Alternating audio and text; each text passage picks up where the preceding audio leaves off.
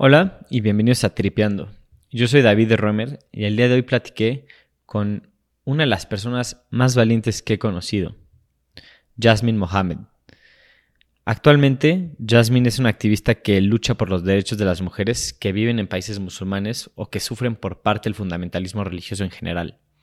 Es fundadora de la asociación Free Hearts, Free Minds, que ayuda a las personas LGBT y a los pensadores libres que no están de acuerdo con la religión en la que les tocó nacer. Recientemente creó el espacio Forgotten Feminists, donde invita a mujeres que crecieron bajo el Islam a contar su historia de resiliencia. Jasmine creció en una familia fundamentalista y fue forzada a casarse con un miembro de Al Qaeda. En este episodio platicamos acerca de su historia, del doble estándar que tienen las personas al defender prácticas opresoras cuando se trata de mujeres musulmanas y de la validez de criticar religiones o tradiciones cuando están mal. Si quieres aprender más de la historia de Jasmine, te recomiendo mucho su libro Unveiled. Esta fue una plática muy conmovedora que fue grabada en inglés y estoy muy emocionado de presentarte a Jasmine Mohammed.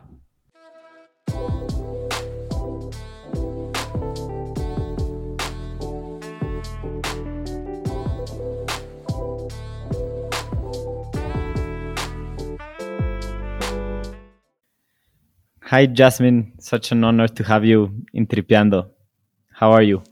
I am very good. Thank you so much for having me. The honor is all mine. So, I met you in, well, I heard from you in the Sam Harris podcast, I think a few years back. And it was one of those conversations where personally didn't know where I stood regarding Islam or even moral relativism, I believe. And I think I kind of felt scared of the subject in general. And after listening to you, I was like, this is true. I had been thinking about the subject in the, not in the correct manner. And I, I really felt my mind changed after, after your conversation. I, I read your book, of course, which is amazing. And I've had several discussions with people regarding what you talk about in the podcast, podcast and what we're going to talk about today. And I use your story as an example a lot of times. So it's truly an honor. And I wanted to just start from the beginning. If you could share your story, what was your upbringing like? Sure. First of all, I want to say thank you so much. I really appreciate you telling me that. That that really helps. I I don't know, you know, it, I wouldn't have even done this if it wasn't for Sam Harris. I got to the point where I didn't even want to write my book. I just didn't want to do anything. I was so disillusioned with all of the negativity, and it was Sam who convinced me to just just write the book, just um, just put it out there. And then he said, after that, you don't have to do anything else. Just just write the book, and then if you still don't want to do anything, just don't do anything. Um, and I'm so glad I listened to him because otherwise I wouldn't have reached people like you. I mean, this is so amazing for me to hear this. I know that I'm reaching people in like Egypt and Saudi Arabia and Pakistan and Sudan, but I'm reaching somebody in Mexico. Like that's that's pretty amazing to me. I love that. So I'm I'm really grateful that Sam convinced me to write the book, and I'm really really grateful that you heard the podcast with him and that my message was able to to reach your ears and your heart and your mind. So that's wonderful. Um, so, yeah, about my story, I was born and raised in Canada. And even though I was born and raised in Canada, I lived in kind of like a separate society. I call it a little mini Sharia, a little bubble of Sharia, where I was put into hijab. I was uh, attending Islamic schools. I wasn't allowed to have non Muslim friends wasn't allowed to listen to music, wasn't allowed to ride a bike, wasn't allowed to go swimming. You know, my life was completely restricted by the edicts of the of the religion. And um and like before this you weren't very religious. You I remember your mother remarried and that changed the whole scheme. That's correct. So yeah, so if we if we rewind a little bit further than that, um, my parents were both very secular. So my mom and dad met each other in university in Egypt, and neither of them were religious. And they decided to go to San Francisco in the US and Um, that's where they had my sister. And then after they had my sister, they felt like they, well, my mom felt like they needed to go somewhere that was um, quieter, more family oriented because San Francisco in the 60s was very, you know, peace, love, and hippie, you know, free love, too much, too much freedom, too much love. So, um, so they moved to Canada and when I was born here, very soon after, I mean, I think my mom was even pregnant with me when my parents separated. And so she found herself alone in a new country with three children, because my brother was born in Canada as well. And she was looking for support. She was looking for a community. And she went to the mosque and in the mosque, she found a man who was Egyptian and Muslim and who was already married and already had three children. His first wife was a convert to Islam, a French Canadian convert. And he you know, he offered to marry her and take care of her children for her. And so she accepted that offer. And that happened when I was about five or six years old. So I kind of remember my freedom before he entered our lives, but not really. What I mostly remember is him entering our lives. Do you know? Like I remember him taking my mom's records and breaking them and saying, music is forbidden now. We're no longer allowed to listen to music. I remember him stopping my friends at the door saying, You're not allowed to come in here because you're not Muslim. And, you know, she's not allowed to play with people who are non believers. I remember those kinds of things. I remember being very embarrassed when he said that to my friends.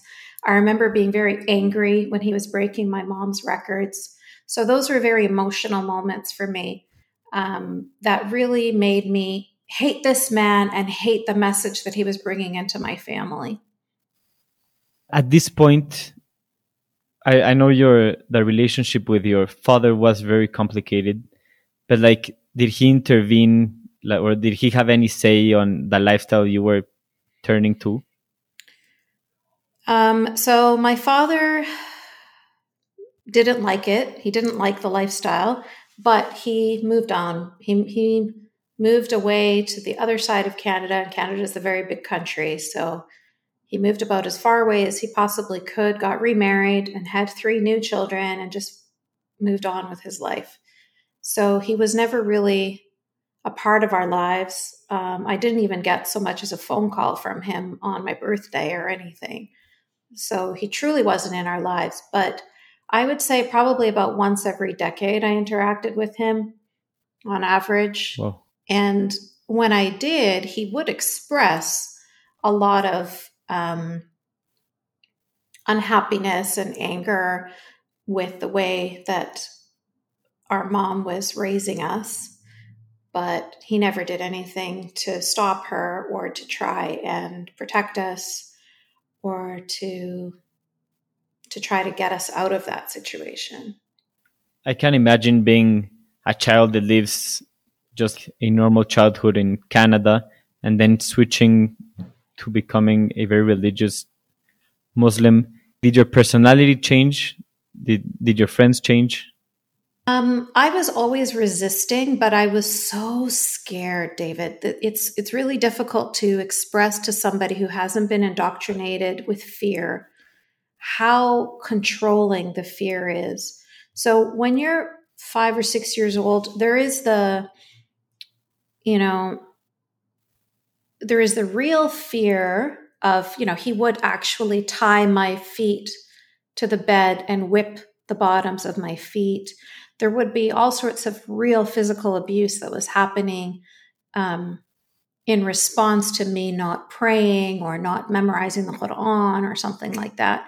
But there was also the fear of what's going to happen for the rest of time so they're always telling you in detail how you're going to suffer in the grave and how you're going to suffer in hell.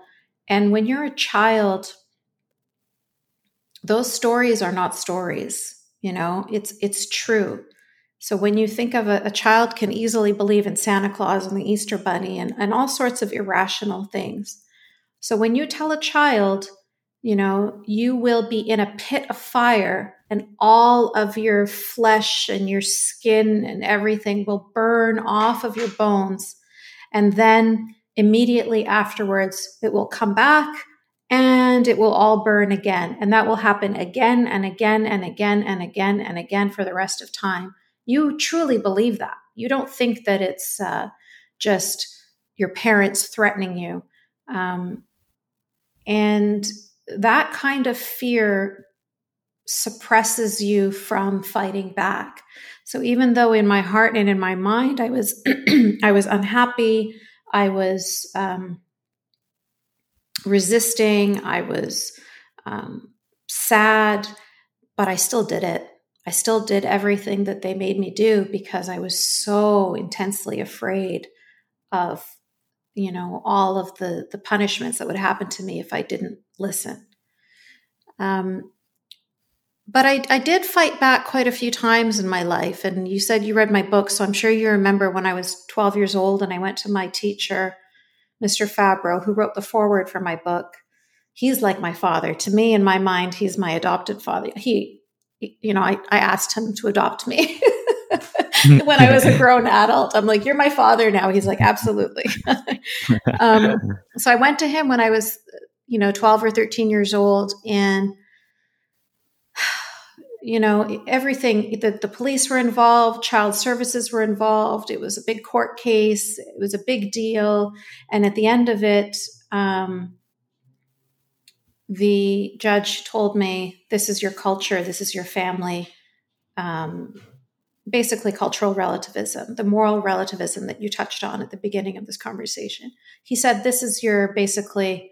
Uh, this is your fate. So you have to stay in that family.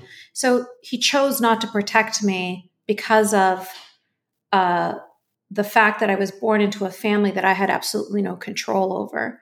So I felt very betrayed by that because I didn't know where else to go. I was already feeling like, um, you know, you know, I felt like, well, then maybe it's true. Maybe Allah wants this to happen and He's not going to let me escape. Because even if I take it all the way up to the court system and I'm still forced in this life. So Allah is making sure that I will stay in this life forever. So I I stopped fighting, you know. And then after a few years I find some strength and I fight again. So when I was fighting against being forced into a marriage. And then you get beaten down and so you get tired and and then it takes you a little while before you regain your strength and your confidence to try fighting again. So it's like a roller coaster, you know, up and down, up and down, up and down. Um, and I, I think I was always in there. My inner strength was always in there, but sometimes it was just so quiet. The whisper was so low that, you know, there was barely anything of me left. Um, and of course, that's the worst time was when I was married to Essam, who is um, the member of Al Qaeda who's in prison in Egypt now. So, of course, when I was married to him, I was, you know, he he succeeded in diminishing me almost entirely. You you married very young, and I remember in an interview you said that when you married, you felt completely diminished. The moment you had to wear the niqab was a very strong turning point in your life. Yeah, so the niqab is is pretty drastic in how it makes you feel both physically and psychologically. So it it, it is uh, you know, I call it a body bag. Sorry, can can you make the distinction between the niqab and yeah, the hijab? So the difference between hijab and niqab really is the size of the cloth. That's that's the only difference. So one of them covers everything except your face and hands. and the other one also covers your face and hands. But it all stems from, it's all technically all called hijab. And hijab just means cover or separation. And that is the, the, the ideology behind hijab is the problem. So it encourages victim blaming. First of all, it tells a woman, you must wear this, or it tells a girl, you must wear this to protect yourself from evil men, right? So as a child, they will tell you, uh, you know, they'll show you the pictures. This very common picture that you'll see is of lollipops because it's little children. They're convincing little children. So, of course, they use candy. Hmm. And they have one lollipop that is covered and another lollipop that is uncovered. And the uncovered one is covered in dirt and flies. And they tell the little girl, which lollipop do you want? Do you want the one that's covered or do you want the one that's uncovered? And the girl will say, Oh, I want the covered one. And they'll say, See, this is why you have to wear hijab. This is why you have to cover yourself so you can be a clean lollipop. So you don't be filthy and dirty like these other girls who don't cover themselves. So that's victim blaming, or sorry, that's slut shaming. And there's victim blaming because they tell a girl if anything happens to her, if she's harassed in any way, they always bring it back to what were you wearing? How were you acting? Were you speaking too loud? Was your voice, you know, were you laughing too loud? Were you wearing any perfume? Um, so it's it's always blaming the victim. So there's a lot of problems with hijab in general. But I had been put in hijab when I was nine years old. So I was very young when it was put on me. The niqab I started to wear when I was 19. So when I married this man, when I was forced into marriage with that man. And niqab, um, basically, he had delivered from Saudi Arabia a face covering that covered my face entirely in black and thick gloves and thick socks too, just well, in case my my ankles turn somebody on. so um, it was essentially a sensory deprivation chamber.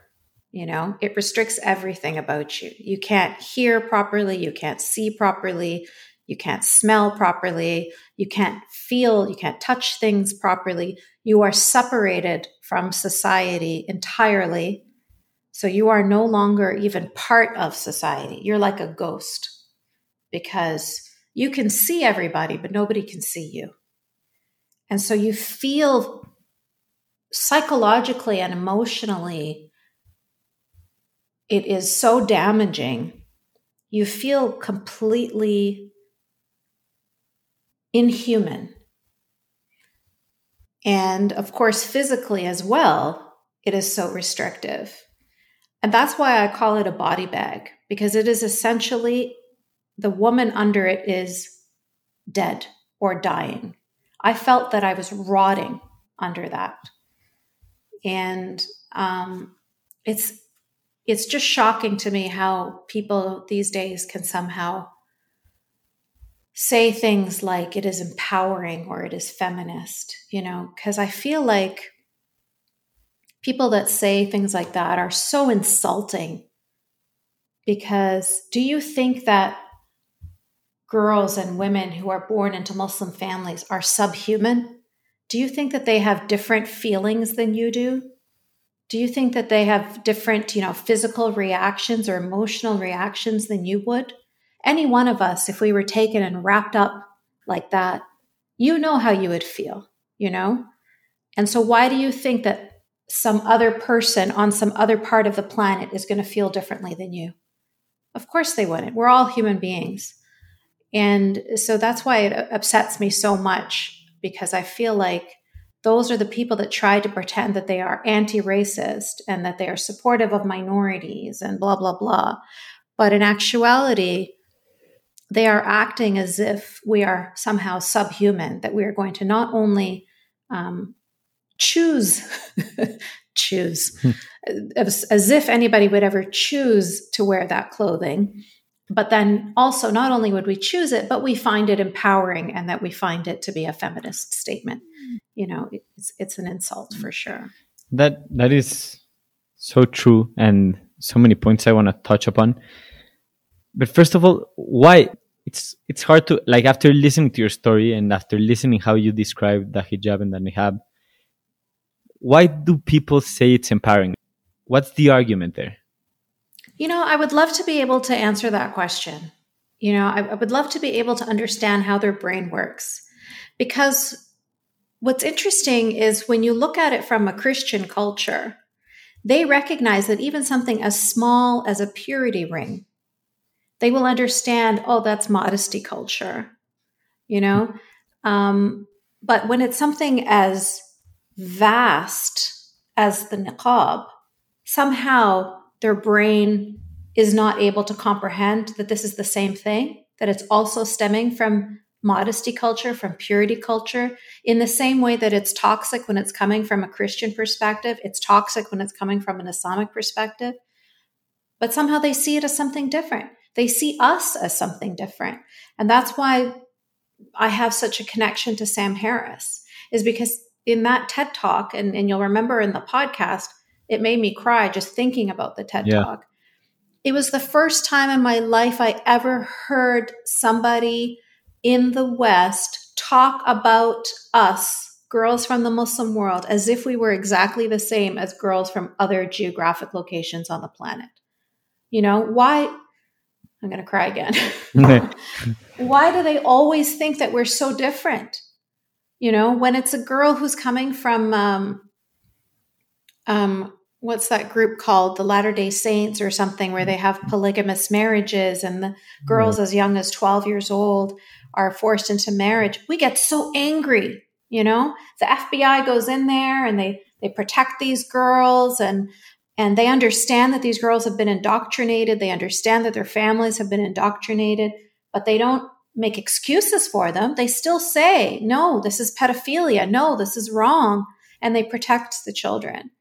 But when it's a girl in Afghanistan, you know, or when it's a girl in some other, in Iran or in Saudi Arabia, then they say, well, they like it. It's empowering. It's feminist. It's, uh, I don't know why they do that. And it's very offensive and it makes me very angry. I think your book, when I read it and when I heard the conversation, it reminded me of a very different but kind of similar situation that happens in Mexico where indigenous communities they have this self-governing principle right? And basically the law doesn't you don't have to abide the same law there. And we actually had an activist in the podcast that from from an indigenous group. But like women there can't vote sometimes. Women can't they're basically not free you know? And i think there's also this part of Mexican culture being kind of afraid of messing with the self-governing part of the country that we just look the other way when it comes to hey they're actually violating human rights there and we're not doing anything and we just assume it's tradition why do we look the other way mm-hmm. yeah that's uh, that's a very good question and what's interesting here is that it used to be that used to be the tradition everywhere. But some women, some from some societies were able to progress. They were allowed to progress. And now it seems like those societies that have progressed are stopping other people from also progressing. So we had the suffragettes in the UK and in the US. We had the first wave feminists, you know, and, and you're the same thing. So in Mexico, you had the people that were fighting for women to have the right to vote, fighting for women to have equality, fighting for LGBT equality, fighting for all of these things, and they succeeded. And so now the larger Mexican society has progressed. So now you are ahead. So why how can you use that power to prevent other people from also progressing and coming forward to stand along with you? You are telling them, nope, you stay back there. only I'm going to go forward. Only I'm allowed to have progress. Only I'm allowed to have freedom. Only I'm allowed to have equality. You need to stay there because you happen to have been born in a family that you hmm. did not choose, you know, or you happen to have been born into an ideology that you did not choose. So you don't get to have the same freedoms that I have. A very classic rebuttal that that I don't like, but I hear a lot is when people say, but there are a lot of women who do want to wear a hijab. There are a lot of women who do want to serve their husband. Who are you to kind of impose that upon them? What what do you answer to that? I'm not imposing anything on anyone. There are a lot of women who choose their own subjugation around this world all the time, every day. This is not something new, you know? If they want to do that, that's their right. That's their freedom. That's their choice. If somebody wants to tattoo a swastika on their neck, they have the freedom to do that.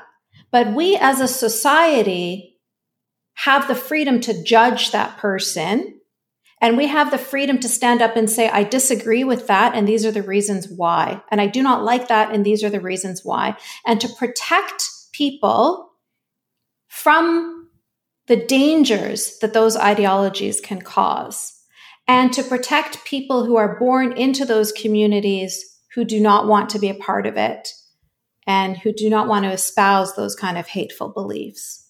So, you know, nobody, I'm not saying that the Canadian government should have gone to my mother and said, take off your hijab, stop praying five times a day. Of course not. Let her do whatever she wants to do, you know? But when I go to the government and I say, I don't like this, I don't like what they're doing to me. I don't like being physically abused and sexually abused and, and, uh, you know, and completely being inhibited in my life. Please protect me. And then they say to me, no, sorry, you're from the wrong culture, so we're not going to protect you. That's the problem. That's the problem right there. I wanted to ask you about this famous law that tried to be introduced in some parts of France where the burkinis were to, to be banned on French some French beaches. Do you think that was overstepping or was it a fair argument? Well, the burkinis didn't that burkini ban didn't last for very long because of the uprising. And I have a couple of different thoughts on that, but my very first thought that always if, that always comes front and center as soon as I hear somebody mention the burkini ban in France is women are being thrown in prison in Iran for not wearing a hijab for 40 years, David. Four zero. 40 years. They have been forced to dress a certain way by their government. Nobody talks about it. Nobody cares. Nobody is interested in those women. Okay. So that's what makes me so angry about the hypocrisy of that situation, first of all. Second of all, France is a fiercely secular country, fiercely secular. And when they make those laws, which they have some current laws right now, and even here in French Canada and Quebec, we have a bill called Bill 21. And these laws are meant to protect secularism. So they will say whether you're going to be wearing a cross you know, whether you're wearing a crucifix, whether you're wearing a yarmulke, whether you're wearing a, a Sikh turban, whether you're wearing a hijab, all of those religious symbols keep them out of the public sector. So the reason is to protect all of the citizens so that they can feel equal in the society because we are multicultural societies. And so let's say, for example, you are a gay child and you are going to social services for support and the person who is helping you is wearing a hijab, you know that that person is a Muslim and you know that Islam teaches that gay people should be executed. So you, as a citizen of the country who is going to your government for support, are going to feel uncomfortable and probably scared in that situation. So the laws of secularism are there to protect the people, the, to protect the greater society. And it's basically saying, practice your religion as much as you want, feel free, but that does not belong in the public sphere. Does not belong in schools. It does not belong in the court systems. Does not belong in in any um, government systems. And i agree with that. I truly 100% agree with the being radically secularist because you have to be because the religious people are being radically religious and i know that you have similar issues in mexico that we had in Canada and that they have in the US right now, which are issues from the, the uh, religious Christians who are restricting things like abortion. And it's coming from a religious place. And we are so good. We are so good at standing up to the Christians who want to push their religion into the government. But when it comes to Muslims who are pushing their religion into the government, we are not so strong. So that's the, the reason why we have to be radical secularists, militant secularists, is because the groups that are trying to push the religions into our government, push the religions into our school, push the religions into our, our media and our pop culture, et cetera, et cetera, they are being radical. They are being militant. So we have to stand very strong for our values of secularism and say no. Religion is not welcome here. And France knows that more than any other country. You know, they're, they, and Quebec also, you know, we had so many issues with priests going into people's homes and saying, why aren't you having more babies? like completely invading people's privacy. And they don't want that anymore. So they say, no, absolutely not. Keep your religion out of the public sphere. And I totally support that. I I think that's a very good point, and it always makes me think about the the classic rebuttal I told you of everybody should be able to wear whatever they want. But I don't think we usually understand that most people, like most women, don't have the choice. You're going to prison, or even you that you were living in Canada, and not even in Canada you could take it off, and people are not interested in listening to to your story of you or if you have the option you know? You're just like okay with yes absolutely correct. Yeah a, a young girl in canada at 16 years old she was killed by her father and her brother because she refused to wear hijab. That's in canada and we have many cases like that in italy in australia in france in the uk in scotland everywhere. And people just for some reason, still keep on repeating this line of choice. And it is such a false, false statement. Children cannot make choices at that age, first of all. When you're scaring them for, when you tell them you're going to burn in hell for eternity or wear this cloth on your head, a child is going to wear the cloth on their head because they're scared of burning in hell for eternity. And even an adult will wear the cloth on their head because they're scared of burning in hell for eternity. So it's not really a choice when you say, do this or suffer the consequences. It's a choice if you say whether you wear it or you don't wear it, it's up to you. Nothing will happen to you in either direction. Then it's a choice, right? Decide if you want to wear, you know, blue pants or white pants. That's your choice. But hijab or no hijab, there is no choice there. So people need to stop using that word choice when they talk about hijab because it's a lie. And I started a few years ago, I started a hashtag called free from hijab. And that hashtag has been going for so many years. Just this morning, I had somebody else send me a, uh, a picture for, for free from hijab, where it's women from all over the world Indonesia, Turkey, Malaysia, Canada, every country that you can imagine, where they have pictures of themselves when they were forced into hijab and then when they were able to take off the hijab. why do you think it's such a big deal? Why are we making such a big deal on the internet for somebody to make a choice mm-hmm. that is mm-hmm. supposedly a free choice? I don't get excited when somebody decides to wear a red t-shirt instead of a blue t-shirt. We don't hmm. have a hashtag for that. you know, this is a big deal. Women are attacked with acid, disfigured for the rest of their lives. You know, they're thrown in prison, like I said. They're they're they're killed. So the hijab is definitely not in any way, shape, or form a free choice. And I, I'm glad you mentioned this because I remember part of why that hashtag started was because there was another hashtag that an American woman started like wear a hijab for a day as in a celebration.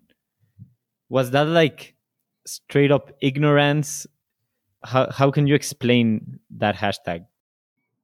Yeah, so that hashtag was uh, more than just a hashtag, unfortunately. So it was for Hijab Day, World Hijab Day. Over 140 countries, so their governments, their universities, their uh, different corporations and institutions in so many countries around the world would set up a booth, set up a big tent, um, and it would have hijabs. And when they would see a woman walk by, they would encourage her, Here, let me put the hijab on you, and you can wear it for the day. And the Islamist groups were so excited because they thought, oh, this is going to welcome people to Islam. This is going to get people to uh, be encouraged to dress more modestly and then, you know, start to consider Islam. So it, it was coming from a place of dawah. Dawah is the word, it's sort of like um, uh, missionary like you know they're being missionaries they're trying to spread the word of allah they're trying to spread the spread islam so that's where it was coming from. And of course the reason why i got upset about world hijab day i have so many reasons why i was upset about it. But um, i said you know if i want to do opposite of world hijab day so the opposite would be for me to ask muslim women take off your hijab for one day. But of course, there's no way I could do that because, as I just said, I know women have been abused, attacked, murdered. My own mother threatened to kill me when she saw me in public without a hijab on. So I understand the dangers of asking a Muslim woman to take off her hijab for one day. So I would never do that. So instead of doing that, I made no hijab day on the exact same day as hijab day. And I said, on this day, we will celebrate the women who are fighting to take it off and who have chosen to take it off. Now, in the beginning, we had a lot of people that were covering their faces but posting pictures because they were scared for their lives. Um, but over time, I got more and more pictures, more and more videos. There's women from Saudi Arabia, they are burning their niqabs women in Iran are burning their hijabs. Like it, it was, it's just become such a an international phenomenon, and it makes me, you know, it lifts my heart so much to see so many brave women. Right now, there's a huge uh, campaign with women from Afghanistan who are pushing back against the way the Taliban are making women dress in black from head to toe. And they, in their hashtag, it says, hands off my clothes, I think their hashtag is.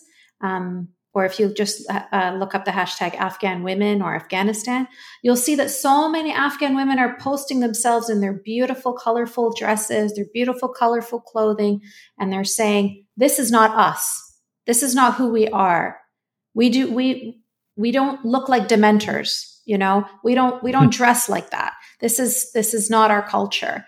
And I love social media for that reason because all of these liars who for so many years were able to sell that women like this or women want this or it's a choice or it's empowering or it's feminist. Now all of us because we have social media we're able our voices are able to be heard and we're saying they're liars. It's not true. We don't want this. We didn't choose this. This is not our culture. This is not what, you know, we none of this was our choice. And so I, I, love the hashtag free for hijab, free from hijab for that reason. And every year on February 1st, uh, which is no hijab day, it just, lifts my spirits to see how many brave women around this world are finally able to have a voice. You know, we were silenced for so long. Only the people with money and power were able to speak for us, and they were all lying. And now we can finally show the world that that's not true. We're not different than a woman in Mexico or a woman in America or a woman, you know, in Ireland. We're all the same. We all want our personal autonomy and we all want freedom, men or women, all of us. We all want our own personal freedom. I think that is truly amazing and and I'm glad you mentioned this all the listeners were going to be so attentive to the free hijab day. I I wanted to ask you. I remember a part in your book that I I felt it was very powerful, where you said that the Muslim world has been shielded for a very long time, and how can the Muslim world or Islam progress if it's if if it's shielded and if you criticize it, you're considered a bigot. Mm-hmm. You've taken you've taken the task of doing these criticisms. How how do you find the courage? How how do you take on all the hate on Twitter and social media?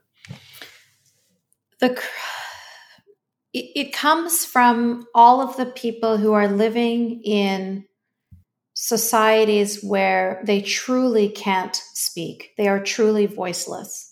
So even though it requires, you know, um, me taking risks by speaking out. At the end of the day, I'm in Canada. I'm in a free country. And um, that affords me some privilege, some luxury that I'm able to come on your podcast right now and I'm able to, sh- you know, to show the world, to tell the world my perspective. You wouldn't be able to speak with people from over 50 countries around this world. They can't do that. They can't tell you how they feel. They can't tell you what they're thinking. They can't write a book. Um, and so I feel compelled. I feel like it's my responsibility because I have this privilege that I have to speak out. I don't really feel like I have a, a choice in the matter. Um, like I was saying earlier, when I was saying to Sam, like, I don't want to do this anymore. I'm tired. It's just, I'm getting hate from left and right and, and from every direction. Nobody wants to listen. Nobody cares. Nobody's interested. it's exhausting. And I, and I do reach those points quite often where I feel like I am just screaming into the darkness and I'm just banging my head on a brick wall. But then, because of my work with my organization, Free Hearts, Free Minds, I'm always being contacted from people all around the world that are telling me their stories.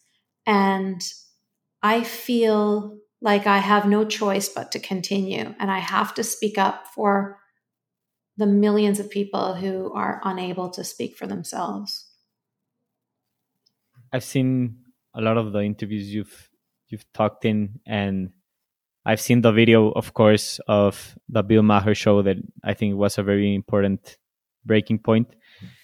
In the political sphere, that I think we're living something very similar in Mexico, where there is clear line between liberals, liberals, and this far left that has become very radical. For me, right now, the world seems to be going to places that I'm not really happy about. Do you think we have hope in that regard in the political sphere? Well, what's really weird is that I have hope, but it's not coming from where you would expect. hmm. I have hope, but the hope is coming from Iran. The hope is coming from Saudi Arabia. The hope is coming from Egypt. The hope is coming from Afghanistan, even. You know, you see people around the world. You see people in Venezuela. You see people in Hong Kong. You see so many people fighting for their freedom in countries where they understand what it means to not have freedom. And so they recognize how important it is to fight for their freedom. But I think that in a lot of Western countries, we're very spoiled and we have not experienced any kind of hardships. And so we don't recognize the value of the freedoms that we have. And so for people like that, that are so soft, it's easy to manipulate them. It's easy to, you know, they will be willing to give up whatever freedoms they have because they don't understand the value of it. Um, but hmm. I I feel like we're kind of going through a cycle right now, and it's so strange to me that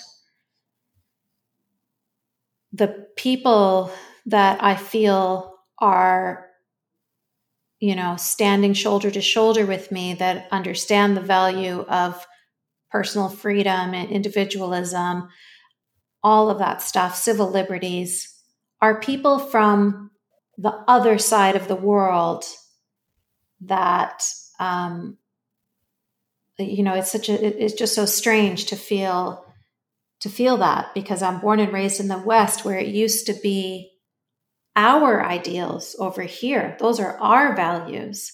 But we don't even appreciate our own values. We don't even appreciate our own ideals. We don't know how to fight for them. We don't know um, we don't know a different life you know? We don't have anything to compare it to. So for somebody like me i i know I know what a world looks like when you have no freedoms. I know what a world looks like when there's authoritarianism. So I'm very scared and I'm very alert. Uh, but for a lot of people who are my friends and neighbors, um, they don't have that comparison. A very interesting place to find hope. We definitely hadn't thought about that. and well, just to go to the last chapter of this amazing talk, Jasmine. Um, you mentioned your organization, Free Hearts, Free Minds. Can you talk to us about what you do there? Sure. So it's called Free Hearts, Free Minds. Um, the Free Hearts is referring to the LGBT community, and the Free Minds is referring to free thinkers, people who have chosen to denounce Islam. So, in a lot of Muslim majority countries, you can be killed for being part of the LGBT community and you can be killed for denouncing Islam. So, my organization offers psychosocial support to people who are from one of these two groups, and quite often they're from both groups. And uh, we partner with different organizations that offer complementary support. So, for example, um, we partner with a group called Secular Underground Network, which helps people to escape from those countries if they want to escape. Um, and it's very, very rewarding work. It makes me feel, it makes me always feel hopeful because I'm always speaking with people who are overcoming the most difficult of obstacles. And you know, at the end of the day, even though I was married to a member of Al Qaeda, and as difficult as my life was, that I can barely believe I survived it, I was in Canada. So I'm one of the very lucky ones. You know, my story, people read my story and they think, this is a horror story. How is this real? The truth is, my story is a fairy tale compared to so many other people out there. And that's kind of, you know, really that's what pushes me to continue with my organization. As difficult as it is to do that work, I feel like um, they're such vulnerable people, and who else is speaking up for them? You know, with uh, with all honesty, LGBT groups in the West are more interested in putting rainbow packaging on their cereal or on their chocolate bars, you know, doing things like that. They're not interested in spending time and money and energy into helping trans people or gay people or lesbians in the Muslim world to fight for their rights, to help them to change laws, you know, to help them to find safety, even. They, they don't do active things like that.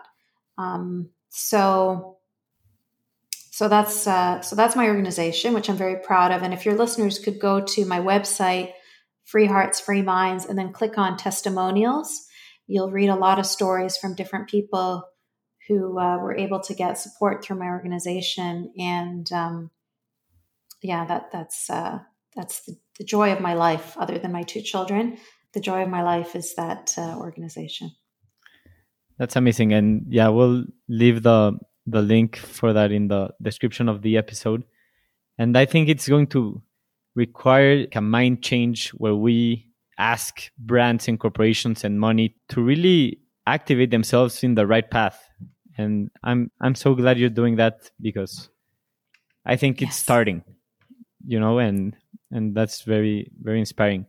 And also you are having this new space called Forgotten Feminists, which we're also leaving in the description. Could you share what's that about?